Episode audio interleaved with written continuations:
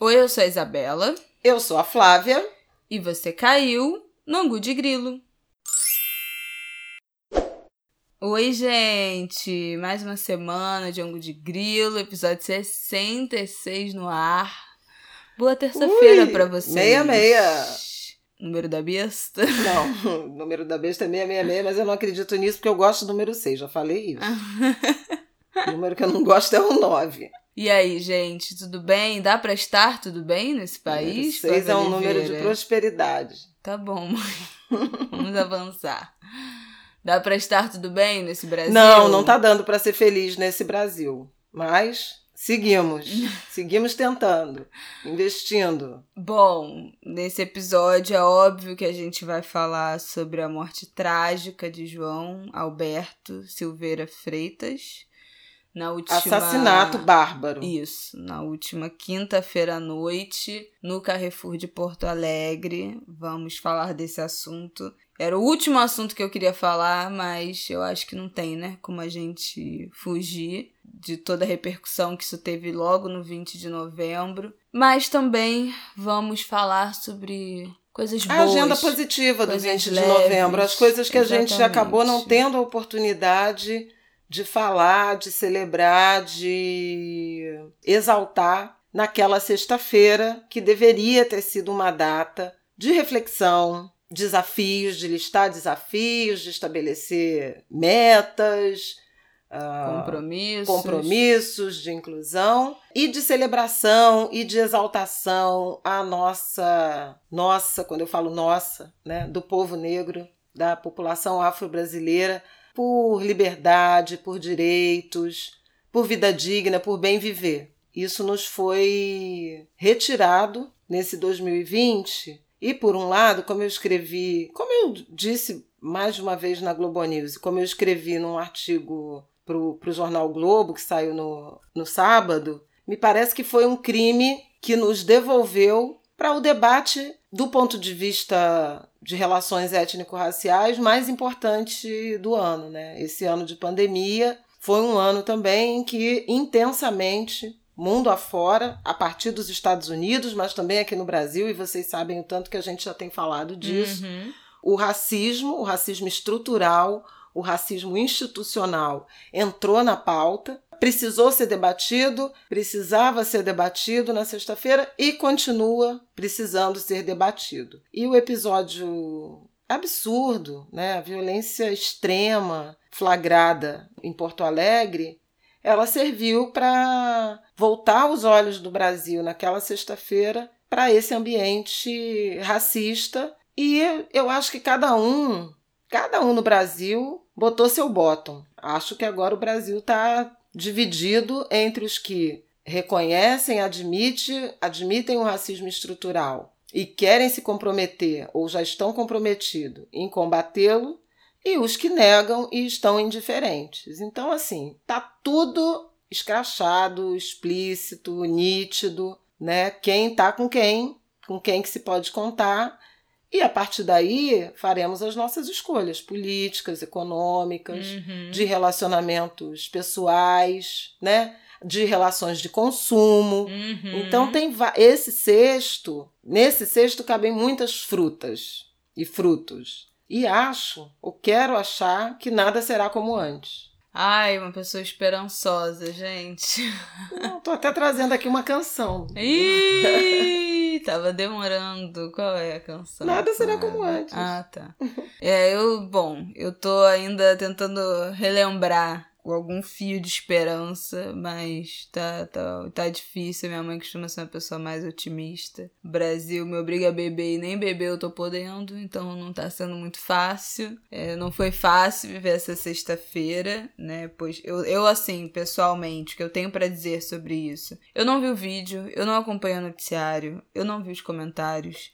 Eu não vi as fotos de manifestação, eu não vi as manifestações, eu não vi a cobertura, eu não li nada. Eu tentei o máximo possível me blindar, porque esse episódio de racismo tem me feito especialmente mal, né? Agora, como uma grávida de uma criança, de um menino negro, que será um homem negro um dia, então isso me abala profundamente, tem me abalado. durante essa minha gravidez já foram alguns episódios emblemáticos de racismo nos últimos meses que mexeram comigo a partir de outro lugar, né? Por, por esse momento de vida que eu tô vivendo, né? Quando teve as manifestações dos Estados Unidos, a morte do João Pedro aqui no Brasil, que também suscitou nossas manifestações do lado de cá no início de junho. Eu já estava grávida, então ninguém sabia, mas eu já estava, então também bateu em lugares muito diferentes. E na sexta-feira é, também. Então, assim, eu tentei me blindar, tentei sair das redes, tentei ficar o mais off possível, não ligar a televisão. Mas é difícil, né? Assim, no, no Twitter silenciei todas as palavras relacionadas para tentar não receber na minha timeline nada desse conteúdo, mas também é possível. No Instagram apareceu várias vezes o vídeo, porque também eu acho que existe um fetiche das pessoas de ficar reproduzindo essas cenas de violência. Eu sou terminantemente contra a reprodução desses vídeos. Se você está ouvindo, você reproduziu. É, por favor, não faça mais isso. Eu acho que tem um. É óbvio que eu entendo o propósito de né, viralizar para chocar as pessoas, mas Existem pessoas negras que não precisam lidar com essa imagem e que isso dispara muitos gatilhos emocionais. Não preciso nem, obviamente, falar da, da família, né? Das pessoas que conhecem esse, essas vítimas, mas de todo esse grupo que é comprometido com, com essas. Com, são comprometidos com essas causas e que vivem um pavor diário de viver algo parecido e ser confrontado com essas imagens. Então, assim, pelo amor de Deus, não compartilhem esses vídeos eles acabam sendo reproduzidos automaticamente, né, por esses aplicativos, as redes sociais, então você começa a ver sem querer e acaba sendo sugado por essas cenas. Mas não foi um, uma sexta-feira é, fácil, muito pelo contrário. Eu acho que vivo, vivemos um momento, pelo menos, assim, de muita desesperança. É assim que eu me sinto. Eu não consigo ver é óbvio que eu também tenho a minha agenda positiva de coisas que são muito boas que têm acontecido também no movimento negro e vou falar um pouco disso também hoje aqui, mas não, às vezes não consigo ver solução para essa questão da, da violência, da brutalidade racial, principalmente relacionada à segurança, à polícia contra pessoas negras no Brasil. A gente já está cansado de falar disso aqui. Nos últimos meses a gente falou de, também de do violência dos algoritmos, né, do reconhecimento facial sendo usado para prender pessoas negras injustamente, reconhecimento por foto, de fotos de Facebook, de fotos de rede social, pessoas que não têm nada a ver com crime sendo presas, então parece que é um poço sem fundo assim de dessa violência institucional da segurança da polícia e isso me deixa muito desesperançosa como alguém que vai ter um filho. Fico, né? Que, que, gente, que, que eu fui inventar de botar uma criança no mundo? O que é um pensamento absolutamente injusto, né? Eu acho que é bom dizer isso, assim. Eu acho absolutamente injusto que eu tenha que pensar isso, que esse tenha sido um dos meus primeiros pensamentos. Que esse tenha sido o meu primeiro pensamento que me veio à cabeça quando eu descobri que eu teria um filho homem. Isso é muito injusto, né? Que, que essa é uma preocupação e um sentimento que eu tenho que viver e mães de meninos brancos não têm que viver, é, que não, não precisam se preocupar com isso. Para mim, pessoalmente, é muito mais desafiador ter um filho homem. Eu tinha pavor por essa questão da violência. Para mim, ter uma filha mulher seria muito mais tranquilo, um território mais tá dominado assim. E para mim esse será um grande desafio lidar com, com o Brasil, né? Viver o Brasil a partir desse outro lugar de mãe de um menino jovem, adolescente, adulto que será um homem negro. Então é muito injusto tudo isso, todos esses sentimentos eu acho que são muito injustos.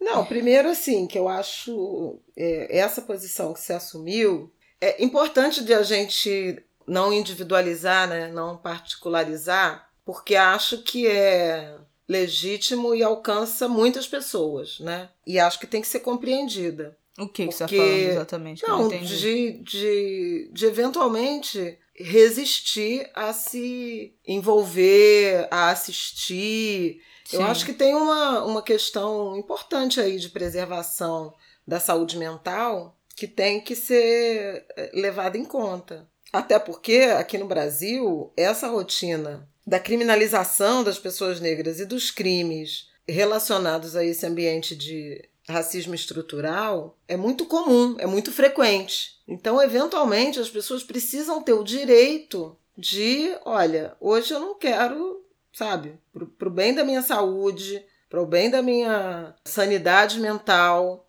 para o bem da minha, do meu equilíbrio emocional, não se envolver. Eu Sim. acho que muita gente, especialmente quem tem uma história né, de ativismo, é muito acessada o tempo, tempo todo e é muito cobrado o tempo todo para se manifestar, para se indignar, para se posicionar. Isso não é nem algo novo que a gente está trazendo aqui, mas uhum. acho que precisa ser reafirmado.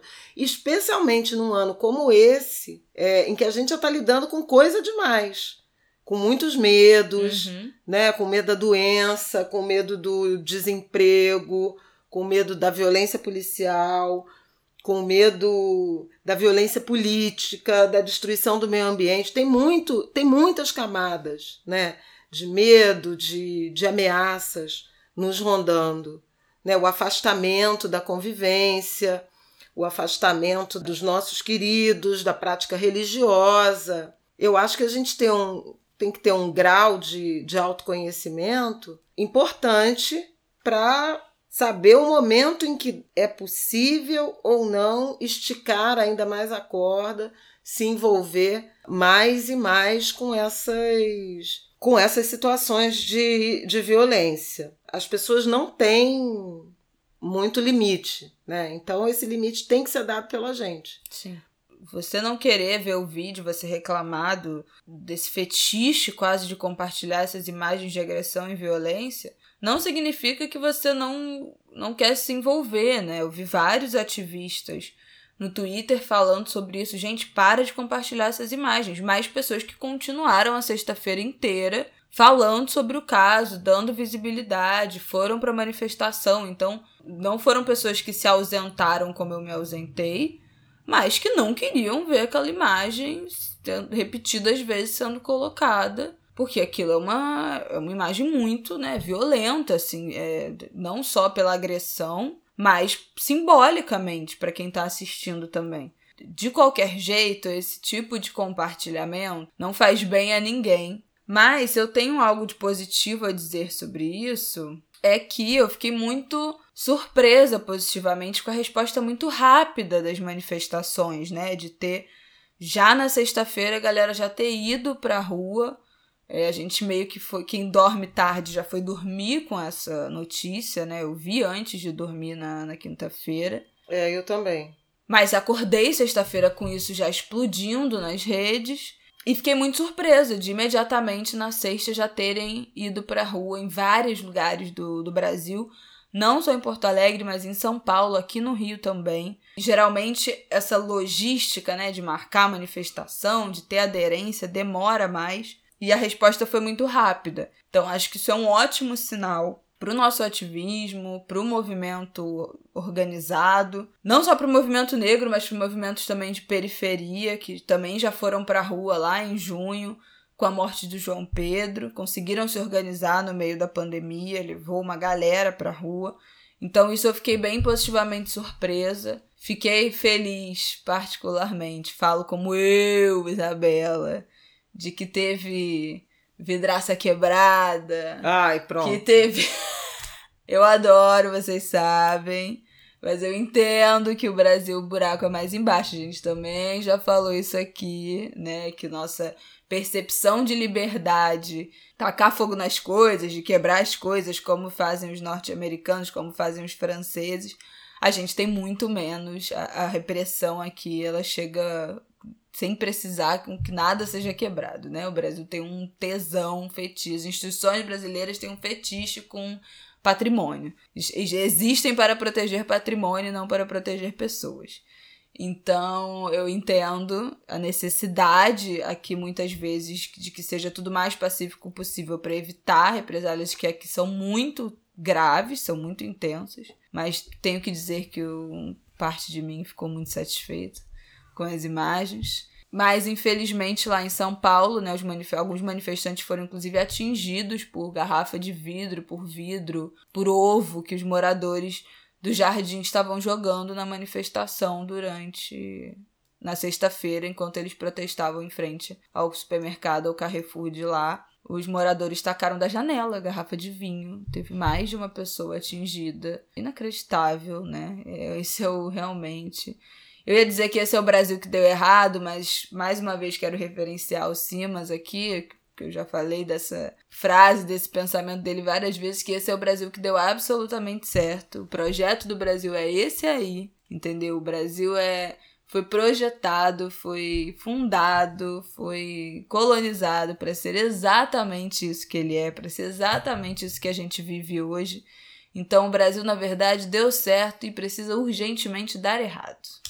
Concordo plenamente com o Luiz Antônio Simas. Foi muito duro, né? O que a gente testemunhou, foi, foi obrigado a ver, e, e as imagens continuam se apresentando. Eu acho que teve uma indignação adequada do ponto de vista de pronunciamento de autoridades parlamentares, o presidente do Senado fez, um, fez um, uma manifestação em rede social falando do racismo estrutural. Vários ministros do Supremo Tribunal Federal, Luiz Barroso, Gilmar Mendes, Alexandre de Moraes, o próprio Luiz Fux, personalidades, principalmente do, do, do, movimento negro, pessoas negras, mas acho que as pessoas mais importantes do Brasil, a mídia deu uma cobertura muito, muito intensa e muito posicionada né, na direção primeiro do repúdio à violência, segundo da contextualização, né, de chamar atenção para o, o racismo, para esse ambiente de violência permitida e isso é interessante porque, de modo geral, a cobertura até bem pouco tempo individualizava um, um pouco esse tipo de, de episódio. O nome né, do Carrefour, que, que apareceu o tempo inteiro nas reportagens, nos sites, na cobertura de TV. Eu acho que também é essa dimensão de dar o nome, de não usar subterfúgios, disfarces, uma rede de supermercado, a loja uhum. de um uhum. grupo multinacional, dar o nome fundamental, porque eu acho que tem uma tem um propósito. Primeiro porque é verdade, e segundo porque as empresas e as marcas se ressentem muito quando a imagem ou a reputação são alcançados. Uhum. E o jeito de imagem e reputação serem alcançados é exatamente citando-as, né, explicitamente, não protegendo. A Isabela falou uma coisa importante da, da forma como as manifestações, os protestos foram é, rápidos né, e se organizaram ao longo da própria sexta-feira, não apenas em Porto Alegre, mas no Rio, em São Paulo, em algumas cidades, acho que foi favorecido por uma série de atos e caminhadas e, e ações já estarem previstas por ser o dia da, da consciência e negra. E também pelo simbolismo, né, de acordar nesse dia com essa É, notícia. já foi, né, já foi uma assim... ignição. É, é, eu participei de uma, de, uma, de uma call logo cedo, na sexta-feira, relacionada ao movimento negro, e estava todo mundo chocado, muita gente chorando, catártica né, nessa direção por conta do que eu falei inicialmente, que o Dia da Consciência Negra ganhou muito uma, conota uma conotação de uma data de celebração, de afirmação de identidade, uhum. mais do que, a, do que a carga crítica, né? Que está muito relacionada ao 13 de maio por conta da, da revisão, é, da releitura do significado de liberdade e daquela, daquele documento. Mas isso aí a gente já falou em outros momentos. Mas eu queria destacar também o fato de que algumas respostas, do ponto de vista do, da sociedade civil e tal, foram bem rápidas. A Anistia soltou uma nota muito rápida, já no meio do dia, com referências bem importantes, falando da violação dos princípios da legalidade, da necessidade e da proporcionalidade. Eu achei essas três ideias muito fortes, sabe? O que aconteceu com o Beto foi ilegal, desnecessário e desproporcional. E trazer esses conceitos. E fazer o Brasil pensar que se fosse uma pessoa branca não teria sido tratado desse jeito. Uhum. E que por que um negro precisa ser tratado desse jeito tão brutal? E por que ninguém se insurgiu e fez parar? Por que, que as pessoas assistiram? 15 pessoas, né, que falaram que foram 15 pessoas que ficaram assistindo. Então, assim. E ninguém se meteu. É muito impressionante também. Um, um questionamento que sempre aparece é quem é você naquela cena? E, e, até, em alguma medida, louvável a pessoa que filma, porque eventualmente a pessoa que filma é, é até alguém que consegue impedir uma violência maior. Sim, a gente até falou aqui, né? Como filmar é uma ferramenta importantíssima. Como protege, como produz provas, né? Então, isso é uma coisa. A outra coisa é de como os movimentos, então falei da anistia, a Coalizão Negra por Direitos também lançou no mesmo dia uma nota manifesto propondo inclusive boicote ao Carrefour e rapidamente se articulou com o movimento Black Lives Matter americano, que ontem publicou nota de apoio e, inclusive, é, subscrevendo e orientando boicote também. Então, olha, é uma articulação da sociedade civil, do movimento social organizado em torno dessa agenda antirracista. Aí você teve o Lewis Hamilton. Eu falar isso. Hamilton eu sempre falo, eu, me enrolo, eu me enrolo com o nome dele, não tem jeito. Mas muito importante. O Hamilton postou. Ele é a pessoa que mais está no holofote nos últimos meses. Exatamente. Todo fim de semana. Ele volta para os holofotes de novo, ganha mais uma corrida, quebra mais um recorde. Então, ele ter compartilhado. Ele fez um, um post muito importante. Já muito tinha feito sobre a, importante. a Amazônia, já tinha feito sobre o autódromo aqui do, do Rio de Janeiro, que vai desmatar. Então, ele está muito atento à agenda Reizinho. global sobre. Mundinho Hamilton BR.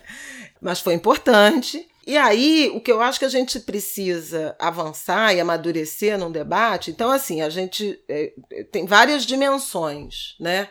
Da sociedade civil se organizando, da indignação, da mobilização da mídia. Isso tudo, gente, um ano atrás não, não, tinha acontecido. É, Aliás, alguém eu- até falou da, da Ágata, e a gente falou aqui no Angu de Grilo, como foi modesta a indignação, como ela Uhum. foi localizada no alemão. Uhum. Então, acho que, que tem alguns sinais aí de algumas pequenas mudanças. Agora, o que, que a gente tem que avançar? A gente tem que avançar. Primeiro, os dois homens, os dois assassinos, foram presos em flagrante e me parece que vai avançar inquérito, denúncia e provável julgamento deles. Então, essa responsabilidade criminal dos indivíduos. Mas há outras dimensões que precisam ser tratadas.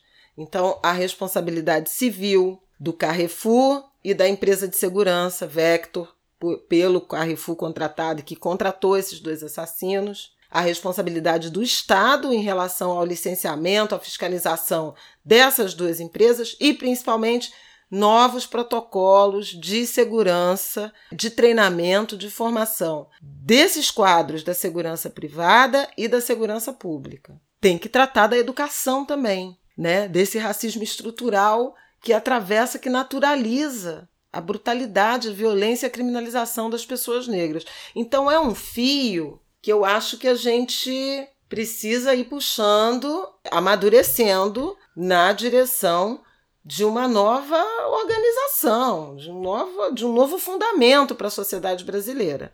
Eu não quero falar de vice-presidente dizendo que não há racismo isso e nem de tá presidente sacanagem. dizendo que pelo. pô, Não, não vou falar disso, porque realmente isso não vale nem a pena. Né? Uma de citação, assim, uma nota de pé de página no Angu de Grilo, e eu espero que na história essas pessoas tem, sejam. Porque não faz o menor sentido. Né? E a declaração do Mourão ainda foi mais grave, porque tem um momento que, que ele fala. Não tem isso, não eu tenho pelo duro, fulano tem. Ele volta de novo a fazer aquele racismo recreativo que ele faz, né? De depreciação da, das pessoas negras, da nossa mistura. Enfim, é tudo de quinta. Aí é tipo assim: volta lá para quinta série, né? Do, não, não tem letramento. Então não dá para ser chamado ao debate. A gente está debatendo em alto nível já pensando em como é que a gente vai rever as práticas, os protocolos de segurança, como é que vai pressionar as instituições, como é que vai fazer uma aliança internacional do movimento social, trazendo esse debate de uma forma global para ex-colônias, para países, nações forjadas na, na, na escravidão, como se libertar né, dessa mazela, dessa chaga. Então não dá para debater com gente que vem, ah, não tem racismo. Aí, amigo, tá. Vai para lá pro seu cantinho do pensamento e acabou a história. Mas eu quero fazer um PS, antes da gente virar aqui o, o disco, de que, bom, eu tô aqui reproduzindo coisas que eu li no, no Twitter, vi prints, vi alguns trechos, de que apesar da, da, dos telejornais, da cobertura midiática ter sido mais completa, ter sido mais incisiva, ter coberto né, toda quinta-feira os protestos e tal, ainda tivemos uma cobertura que a partir do momento em que as manifestações viraram ali para a galera quebrando, né, as vidraças do Carrefour e tal, começa esse papo de vândalos, os vândalos e tal. E quando teve o, as manifestações lá dos Estados Unidos, não tinha um vândalo, não era ninguém vândalo. O povo tava atacando fogo em tudo e não tinha um vândalo. Era tudo manifestantes, os protestos, nananã. E aqui imediatamente viraram vândalos quebrando vidraças. Uma coisa que eu vi algumas pessoas sinalizando e eu concordei 100%.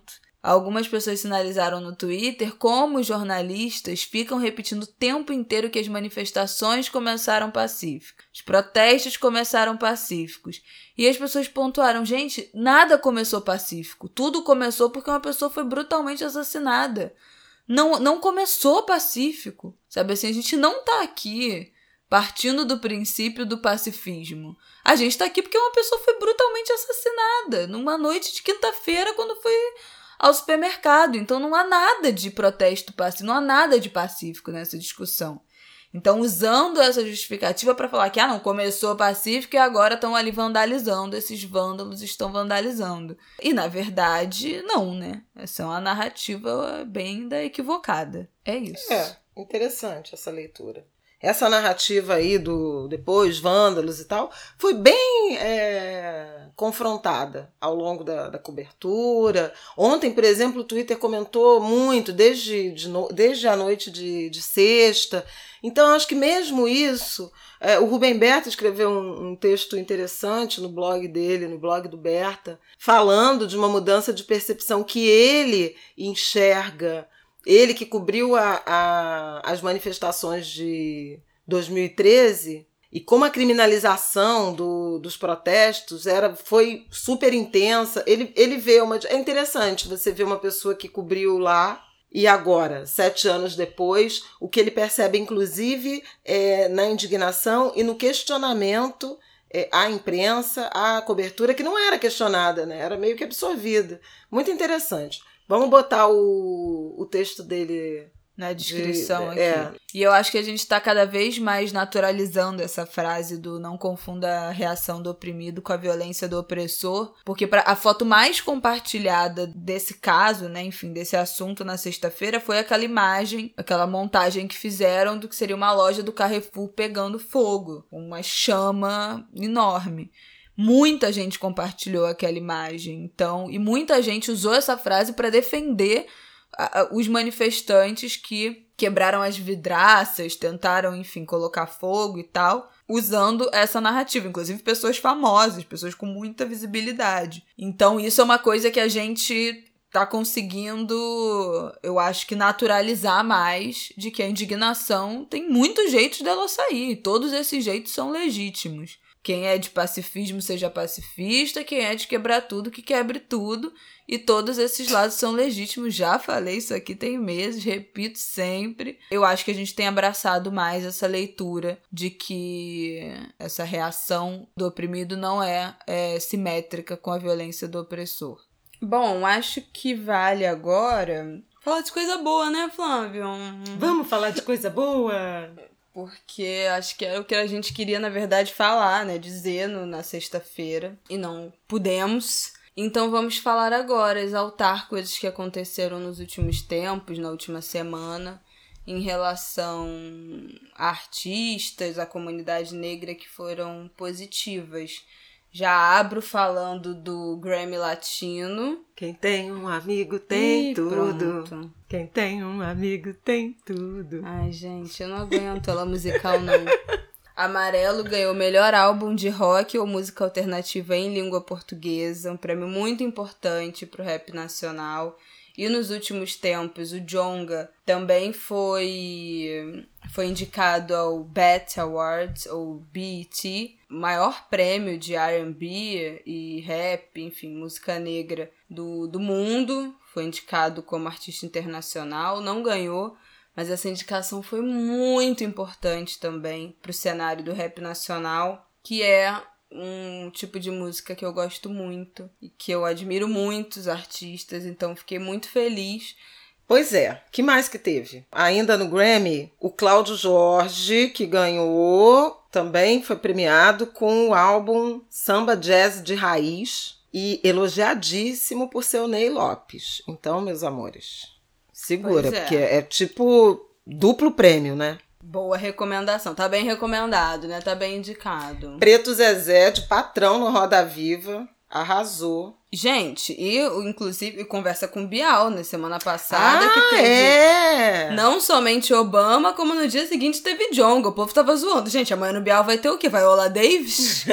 Porque o sarrafo ficou alto. Entrevista do. Mas sexta-feira foi Zezé Mota, também maravilhosa. É, gente, o bagulho tá doido. O do- da entrevista com Obama foi bem boa. A do Jonga foi muito boa. Gostei muito. Foi, acho que, do Bial de Bial foi quarta-feira. de terça-feira. O do Obama.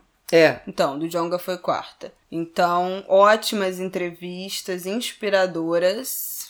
E a do Obama com participação De da Flávia, Barbosa, Tudo. também conhecida como mãe do Theo, maravilhosa. Sua amiga pessoal, né, Nossa, Oliveira, amiga pessoal, nós somos-. Não, e nós somos a mesma pessoa desde os anos 90. Inclusive, mais uma vez, eu recebi uma mensagem de um amigo falando assim: você tava maravilhosa no Bial, arrasou com o Mentira, Obama. Juro por gente. Deus. Aí eu falei, não fui eu, eu achei que era sacanagem. Eu falei, não, não era eu, era a Flávia Barbosa.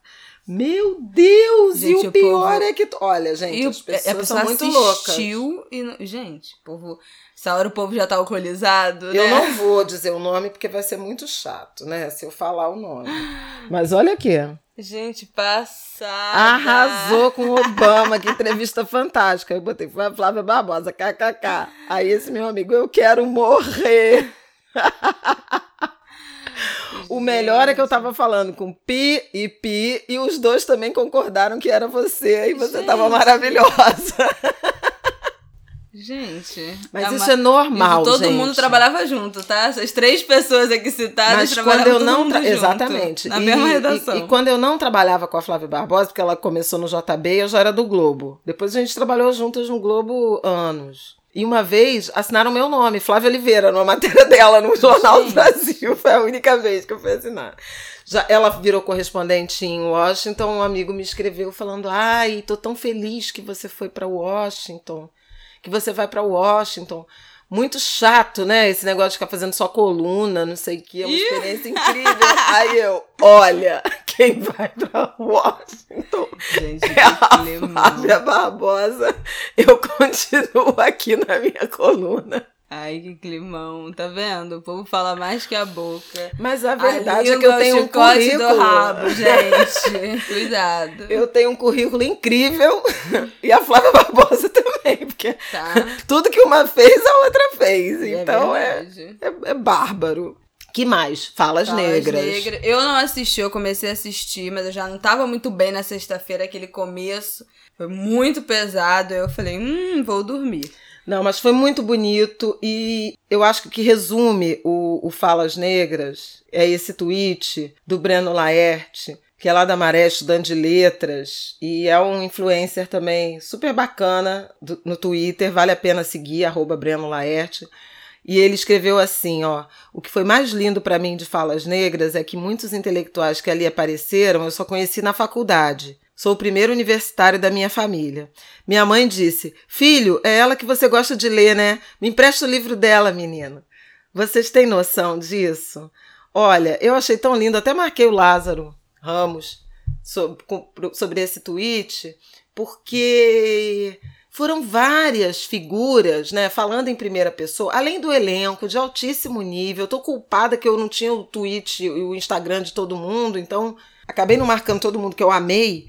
Mas assim, um elenco lindo e, e todo mundo tão entregue aquilo. Luiz Gama, né? É, é, personagens assim, figuras incríveis, de grande representatividade, muitas nuances da luta por resistência, mas eu me emocionei muito de ver Lélia Gonzalez, né? A representação de Lélia foi muito incrível, porque a Lélia, ela escreve daquele jeito, sabe? Que ela fala no, no, no Falas Negras. A escrita dela é tão interessante, gente. Vocês precisam ler um texto de, de Lélia Gonzalez, porque ela escreve daquele jeito mesmo. O pior é que o aí o pretinho, não sei o que, não sei o que, não sei o que, sabe? Ela escreve assim, academicamente ela escreve assim. Então um texto muito muito ousado como estilo, além de sofisticada a abordagem, um estilo, uma linguagem coloquial, que é a linguagem que a gente fala quando ela diz o lixo vai falar. Nossa, muito interessante. Eu amei. Amei também ver a Rosa Parks. O, o texto que eles pegam da Rosa Parks que ela fala: Ah, as pessoas acham. E eu achava mesmo, tinha essa história, né? Que eu não dei lugar, que eu sentei porque eu estava cansada. Mas eu não sentei porque eu estava cansada, não. É porque eu achei que eu tinha que sentar, porque eu paguei a passagem. Por que, que eu não podia sentar? E aí começa toda uma, uma revolução. Tem a Nina Simone, incrível. Tem Angela Davis. Tem Luiz Gama tem Milton Santos, olha que incrível, que não, não tão acessíveis né, ao, aos brasileiros. Mas tem Muhammad Ali e, claro, né, Marielle, que é assim muito forte também de, de ver. E o final, né, que tem a Tatiana Tibúrcio como a Mirtes, mãe do menino Miguel, é uma coisa que acaba com a gente. Muito, muito, muito, muito forte. Foi muito bonito. Foi muito bonito. O Silvio Guindani, como o Neilton, pai do João Pedro, gente, também é de cortar o coração, de esfacelar. Tem momentos muito bonitos, tem momentos abusados. Vale muito a pena assistir, ainda que de pouquinho em pouquinho. Se ah, vai ser muito pesado ver tudo de uma vez, porque, por exemplo, esse final, que é o Neilton e a Mirtes, é realmente, olha, tem que ter, tem que estar tá com o emocional ok. Ou então querendo chorar. Se estiver precisando, assim, para desabafar. É catarse, né? É catártico. Agora, muito bonito, e eu vi várias referências, né, é, nas redes sociais e tal, falando assim: tem que continuar, tem mais gente para falar e tal. Tomara que esse seja um projeto que continue, porque é muito bonito. A fotografia é linda, a caracterização linda, vale muito a pena e assim, um elenco negro maravilhoso, tudo muito bonito. Quero falar também de uma coisa que vai rolar na, nos dias 5 e 6, é um curso, Mergulho do Carnaval, 5 e 6 de dezembro, é sábado e domingo, para matar saudades da folia, é uma iniciativa da revista Caju e da plataforma Carnavalize. E muito legal, cara. Vai ter Gabriel Haddad, Leandro Bora, João Vitor Araújo, Guilherme Estevão, Jorge Silveira, Daniela Nami, Maria Augusta, Leandro Antan. Uma super programação para falar de carnaval. Carnaval e política. Ah, vai ter o Jaque Vasconcelos. Carnaval de brinquedo, histórias do grupo de acesso, workshop com a Maria Augusta sobre forma e cor, Renato Lage, tantos carnavais, dando uma tipo uma sabatina, Evelyn Bastos e Lucinha Nobre, Priscila Mota e Rodrigo Negre, que são campeões assim de comissões de frente, Manu da Cuíca e Cláudio Russo, super campeões em samba enredo. Então, corram para procurar, porque vale super a pena para quem está com saudade ou para quem quer entender melhor dessa manifestação cultural histórica, antropológica, sociológica, religiosa do Brasil, do Rio de Janeiro, vale muito a pena. Mergulho do Carnaval é o nome do curso. O que mais que eu quero falar? Eu quero falar de Pagode Black Tie. Pagode Black Tie é o álbum que seu Ney Lopes está lançando. Vai lançar dia 2 de dezembro, dia do samba. Olha, projeto lindo, eu mediei uma live com ele, com o Guto Streuter, que é o produtor, com seu Zé Luiz do Império, sensacional. Ninguém menos que o compositor de Todo Menino é um Rei. Todo menino é um rei. E pronto. Eu gente. também já fui rei. A culpa é de vocês. Mas claro, despertei. Lindo, sucesso na voz de Roberto Ribeiro. Quem não conhece tem que procurar. Maravilhoso. E foi tão bonitinho. Tem várias histórias que eles contam. Foi com ele com o Birani também. Tá- também estava na live o Birani do Cacique de, do Cacique de Ramos e do, principalmente, do Fundo de Quintal. Fundador, né? Da formação original do, do, do, do Fundo de Quintal e até hoje, no grupo. Ele que levou o repique de mão. Aí duas histórias que eles contam. Que foi tão bonito dialogar com esses senhores foi a convite da Jussara Salles, que também é produtora, dialogar com esses senhores, trazendo inovação, ancestralidade, sabe, as histórias, as intimidades, a amizade que eles têm. Foi tão legal. E aí vou contar duas historinhas, né? O seu Ubirani, que levou o repique de mão para o samba, ele conta que fez isso porque o repique é um instrumento das baterias de escola de samba, mas que é tocado com baqueta. E ele nunca gostou de tocar com baqueta porque ele se acostumou com a mão na pele do tambor. Sabe por quê? Porque a mãe dele, Dona Conceição, era Iá, era mãe de santo, e ele tocava atabaque no terreiro. Nunca fui da religião, não, mas eu gostava de botar a mão, botar a mão na pele do, do atabaque. Eu falei, gente, Dona Conceição era só era mãe de santo? Era. E ela foi uma das primeiras iniciadas por mãe menininha do Gantuá, queridos. Beijo no ombro. Desculpa, tá? tá? Poucos, tá? E é isso. Criado no terreiro, com a mão na pele do atabaque e visitando Pixinguinha, né? Ninguém menos, rei do choro. Uma coisa, uma coisa louca. A, a história que ele, que ele conta, assim como quem, sabe? Vai ali na esquina. E seu Zé Luiz, olha que bonitinho, foi grande amigo, ele fala super emocionado do Roberto Ribeiro, que era um príncipe, assim, um super cantor. Primeira música do seu, do seu Zé Luiz foi o Roberto Ribeiro que gravou, chamada Tempo E, mas o maior sucesso, sucesso até hoje, Todo Menino é um Rei. E aí ele diz que muita gente até hoje fala com ele: ah, meu pai cantava essa música pra mim e tal. Normalmente meninos, homens, né? Rapazes, ou homens já adultos. E ele falou assim: e quando eu fiz, não era porque era um menino, não. É porque no Nordeste, na Bahia, o povo chamava criança de menino. Então não era só para menino. Olha que engraçado ele trazer a, a reflexão de gênero. Tá. Eu achei tão maravilhoso. Porque ele está falando, na verdade, do sentimento infantil. E como a língua portuguesa tem essa É, coisa, é, né? Não tem É, neutralidade. não tem né? essa neutralidade. E toda, toda, toda criança é um. Não dá, né? Não fica vai bom. ser, Fica vai ser complicado. Mas eu achei muito bonito ele falar disso. É lindo, gente. Eu acho que vocês devem, devem assistir a live que eu fiz. Modéstia à parte, não foi porque eu fiz, não. Mas essa foi uma das melhores lives que eu fiz nessa, nessa quarentena. E olha que eu fiz live boa, hein? Eu fiz live com Dona Sueli Carneiro, Dona Jurema Werneck. Eu fiz live com Dona Djamila Ribeiro, Carla Cotirene, sabe? Eu fiz live de responsa. Dona Laura Carvalho. Um beijo no ombro. É, eu fiz, eu fiz o Fiz diabo. poucas Dona Mônica Debole. tá? não, eu fiz. lives, Mas fiz Eu live, vou fiz live com Lázaro Ramos e Ana Maria Gonçalves. Também não sou de se jogar fora Você- aqui nesse não, podcast, pode, não, pode, tá? Pode, pode esnobar que fez. Mas foi muito bonita essa live. E aí, vou contar rapidinho o que é o projeto Pagode Black Tie. Porque é o seguinte, é uma ideia que o Ney Lopes teve 10 anos atrás, um projeto que, olha aí, também uma, um recado aí. Como o tempo, né? O tempo é isso. O tempo tem o seu ritmo. Acontece quando tem que acontecer. E ele, no encontro que teve com o Guga Streuter, falou do, do pagode e quanto essa música era. com- quanto o valor dessa vertente que ele chama do samba não era reconhecido. E aí ele fala que o pagode é uma vertente do samba tão rica do ponto de vista de harmonia, composições, de versos, de letras, quanto a bossa nova. Pô, mas eu, isso aí não tem nem questionamento. Isso aí.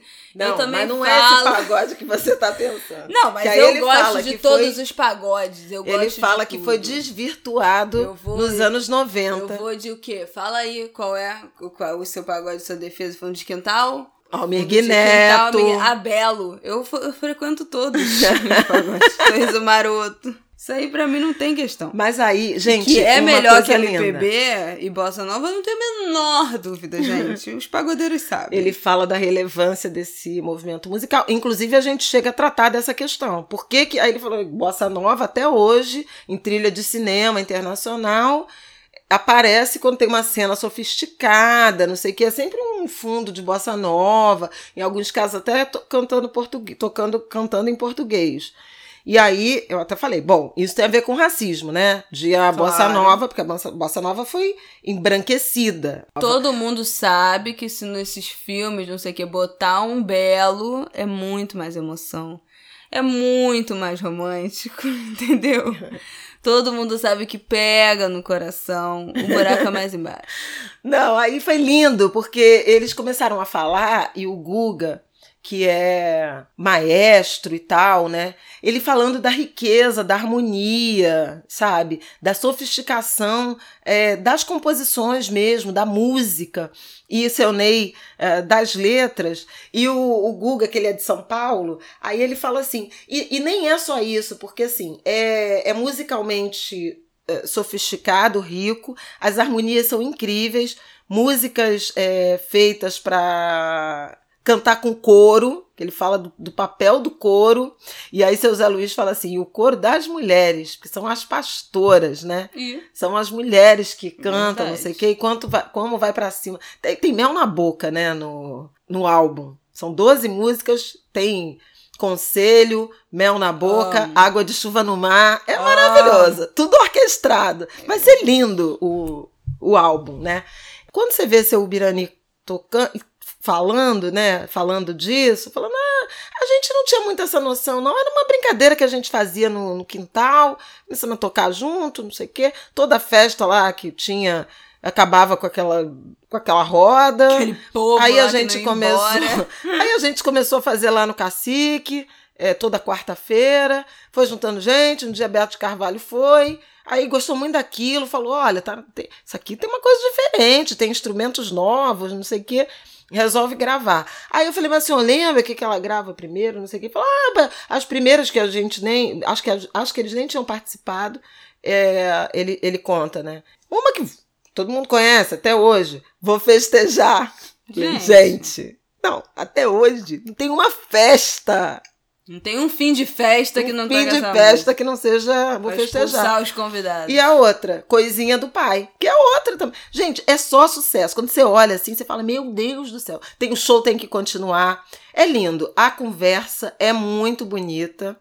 Vale muito a pena e vale mais a pena ainda ficar de olho nesse álbum que Ney Lopes lança na próxima terça, não, quarta, 2 de dezembro, em todas as plataformas. Pagode Black Tie. última coisa que eu queria indicar que rolou e foi muito aclamadíssimo nesse fim de semana foi o TEDx ou TEDx, não sei exatamente como fala, de São Paulo, que teve uma vertente aí Ideias Negras Importam. E teve uma galera muito incrível é, palestrando. Alguns exemplos aqui, Nina da Hora, cientista de computação, né? Ela se, se, se autodenomina hacker antirracista. Maravilhosa. Inclusive tá no Maravilhosa. Vidas Negras, o podcast do Tiago Rogero, que tá no Spotify. E tá maravilhoso. Já tá no terceiro episódio, quarto agora é o quarto episódio. Quem não ouviu ainda, por favor, maratone também. Super recomendo. E Flávia, pra ouvir podcast, É, é, difícil. Mas esse tá? aí eu já ouvi todos. Eu sou ouvinte, eu ouço muitos podcasts, mas Flávia não ouve muito, não. Também participou do TEDx o Roger Cipó, que é, enfim, pensador, fotógrafo, colunista, faz tudo do, do ativismo. É, Luísa Brasil, que é jornalista, jornalista de moda e de comportamento, sensacional. Gilberto Gil também participou. Fiote, que é músico, compositor, empresário, sócio fundador da Lab Fantasma, junto com o Emicida, que é irmão dele. Enfim, gente, teve muita gente muito incrível palestrando. É, esses conteúdos estão todos disponíveis no canal do YouTube. Então, acho que também vale dar uma olhada é, para ter um pouco de inspiração, otimismo com o futuro. O futuro é brilhante, eu não tenho a menor dúvida disso. Mas é porque tem dias que são particularmente. Ah, viu como é que ela tá mais animadinha, gente? Esse podcast me. Sangue de Grilo me faz bem. E outra coisa, não foi nessa semana, mas assim, coleções de Isaac Silva e Ângela Brito na São Paulo Fashion Week. De Isaac dedicado à minha mãe a manjar, pelo amor de Deus, gente.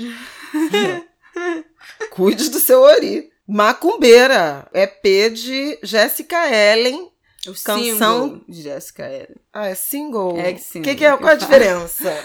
é, são poucas músicas, é como se fosse um álbum pequeno. Ah, single sim. É então, é uma é um única. Single, música. gente, desculpem, tá? Macumbeira, single de Jessica Ellen, composição maravilhosa de ninguém menos que Luiz Antônio Simas. Vamos deixar todos esses tá bagunçando o coreto aqui embaixo para instigar vocês a realmente irem ver, porque eu acho que a gente merece, né, esses refrescos essa semana, depois da dureza que tem sido o noticiário dos últimos dias, dos últimos meses. O país não tá fácil. Semana passada comemoramos alguns resultados de eleição e realmente temos que comemorar. Agora chega, que esse episódio já está imenso, como todos, né? Porque fala-se muito por aqui, né, Flávia Oliveira? É, mas eu acho que foi bom, né? Acho que a gente acabou pra cima. Foi legal. Eu gostei desse ângulo ah, de grilo. gostou? Não, porque eu dou, eu dou as ideias pra ela, ela fica toda reticente. Aí depois se anima. Pois é, eu acho que a gente falou pouco de livro, né? O livro do Obama já saiu no Brasil, viu? Sim. Já tá em. É o livro que eu não lerei, né? 750 Como é páginas, nome? gente. Não tem. Eu, eu estou chamando esse livro de um livro que eu não lerei. Porque realmente vai ficar um pouco difícil. Ah, deixa eu falar uma outra coisa. Voz da comunidade, Voz das Comunidades, Renê Silva, estão regimentando aí ajuda de todo lado, financeira, contatos, para distribuir 10 mil livros no Complexo do Alemão.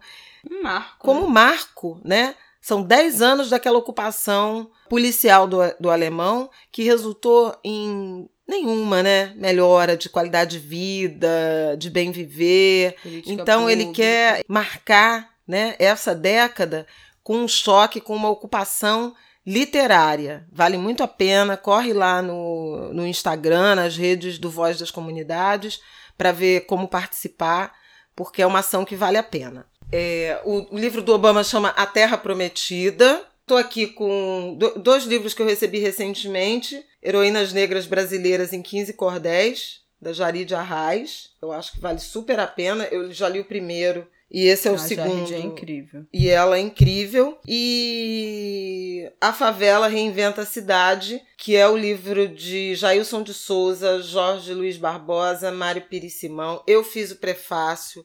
É um livro fundamental sobre o Rio de Janeiro, de autoconhecimento do Rio de Janeiro. Ele traz a potência da favela, sabe? É realmente.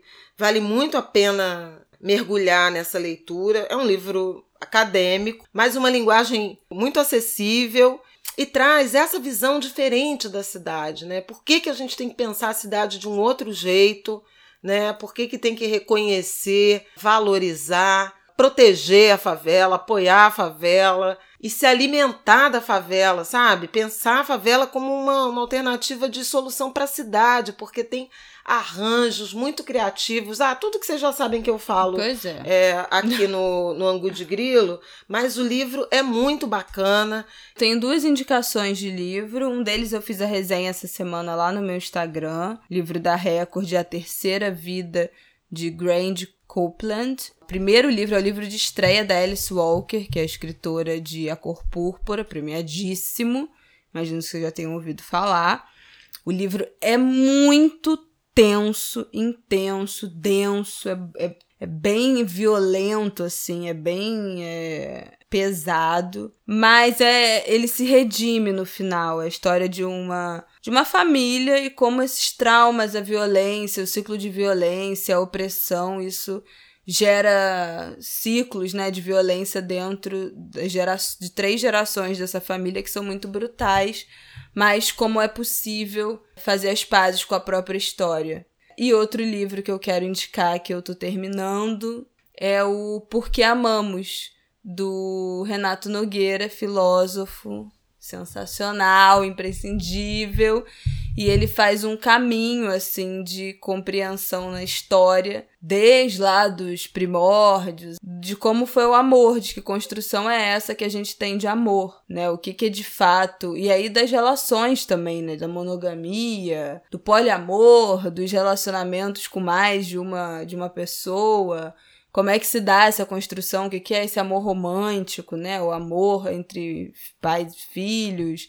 Ele passa assim por algumas camadas de explicar o que que significa ao longo da história o amor e é um livro muito bonito. Mulheres quilombolas, lançado pelo selo Sueli Carneiro. Eu fiz a orelha.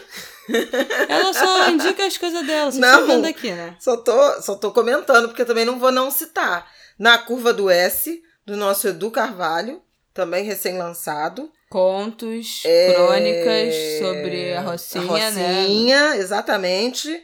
Bom, Macumba, do Rodrigo, do meu Rodrigo Santos, Bardo, que eu amo de paixão, teve relançamento. Todos da Eliana Alves Cruz, maravilhosos. O, o mais recente é o Nada Digo de Ti, Quem Te Não Veja. Que já Todos da também. Conceição Evaristo, minha amiga querida. Então eu acho que agora acabou, hein? Pelo amor de Deus, porque já indicou 200 coisas. Vai ficar uma descrição do episódio imensa com essa lista. Ah, saiu o livro da Mas Flávia chega. Rios sobre Lélia Gonzalez. É verdade. Por um feminismo, por um feminismo afro-latino-americano. É verdade. Eu Lélia Gonzalez. Esse tá na minha lista. Esse é o próximo, com certeza. Mas enfim, é isso, tá? Vou Vou botar uma fita na boca dela pra ela não falar mais. Chega, acabou este episódio. Um beijo. autoras, é Flávia um Rios. beijo, gente. Até semana que vem. Flávia Rios e Márcia Lima. Mua, beijo. Gente, até semana que vem. Um beijo. Desculpe por esse episódio imenso, mas é porque a Flávia Oliveira não para de falar. Ai, gente, pra gente celebrar a nossa cultura maravilhosa. Tá bom, se despeça. Chega de cultura maravilhosa. Viva a negritude, viva os pretos e as pretas, tudo! Um beijo, gente. Até semana que vem. Boa Cuidem-se, porque a segunda você. onda hum, tá aí. Sem comentários, né? Que a gente já tá avisando aqui, já tem quantas semanas que a gente falou a segunda Muito. onda. Bom, quem ouve Ango de Grilo tá sempre à frente da notícia, né? Isso aí nós já sabemos. É isso, galera. Um beijo, até semana que vem. Boa semana. Beijo, tá breve. Mundo. Bom voto! E é, hein? Segundo turno, hein? Pelo Presta atenção, de Deus, hein, gente? Hein? Eu já Veja dei... lá o que vocês vão fazer. Eu já dei minha colinha aqui para vocês no episódio passado. Quem perdeu vai lá ouvir. Um beijo.